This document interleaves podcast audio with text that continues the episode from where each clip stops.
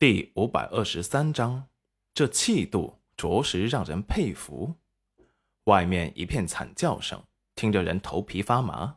胡青山正准备提剑而上时，却发现那些黑衣暗卫像是遇到鬼打墙一般，全都一个劲的往他们设下的陷阱里跳。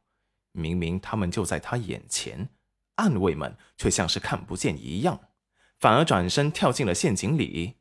不一会儿，闷哼声响起，不知哪里来的一阵怪风，似乎觉得他们死得还不够快。一个风浪吹过来，那些暗卫们全部掉进了带着尖锐竹筒的深坑里。又是一片惨叫声传来。只见丞相大人安静闲适的睡在了石洞中，闭目养神，像是在自己的家里一般，根本就没在意外面到底是什么情况。比他这个身经百战的将领还要淡定，这气度着实让人佩服。不一会儿，外面的刀剑碰撞的声音停止，只留下一地的哀嚎声。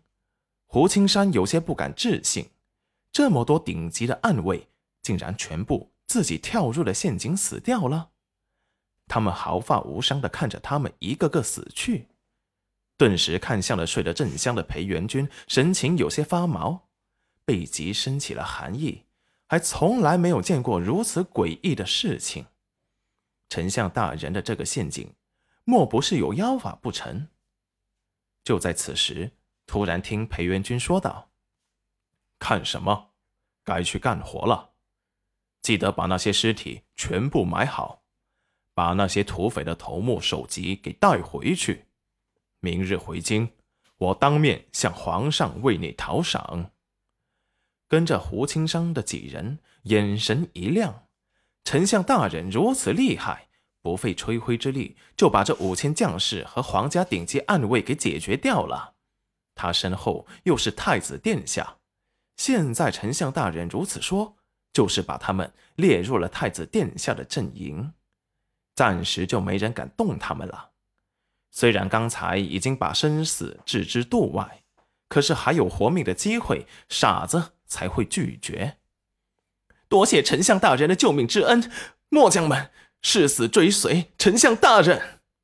几十个人跪成一片，对裴元君的手段真是真心的佩服。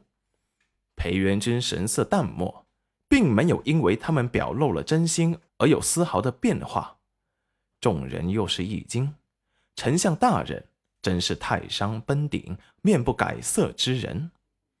好了，不需要对本相表忠心，以后你们就是太子的人，记得好好辅佐太子，将来少不得你们的好处。胡青山有些迟疑的看着裴元君，欲言又止。裴元君冷漠的看了他一眼：“你们的家人早在你出京时已经被杀。”要报仇，找皇上和赵亲王去。谁要是敢打太子的主意，死！说完，手一挥，天旋地转，整个黑龙山都在颤抖。众人惊恐的跪下：“我等誓死效忠太子殿下。”裴元君收回灵力，神色冰冷的说道：“现在愿意走的，立即走，本相并不强留。”走后找个没人认识的地方隐姓埋名，也是可以生存下去的。几十个人没有一个人愿意走，求丞相大人收下我们，我们要报仇。眼底有滔天的恨意，谁也不愿走。裴元君目光锐利的看着他们，只要按本相说的做，你们不但可以保命，还可以加官进爵。更可以报仇，不过，这也意味着把你们放在了明面上做靶子。丞相大人，末将不怕，我想回去给末将的妻儿收尸，所以我想回去，不管任何的危险，末将都不怕。求丞相大人成全。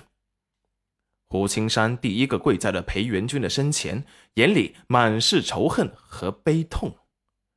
裴元君叹了一口气，要回去，首先就要隐藏好你的情绪，不然你会死得更快。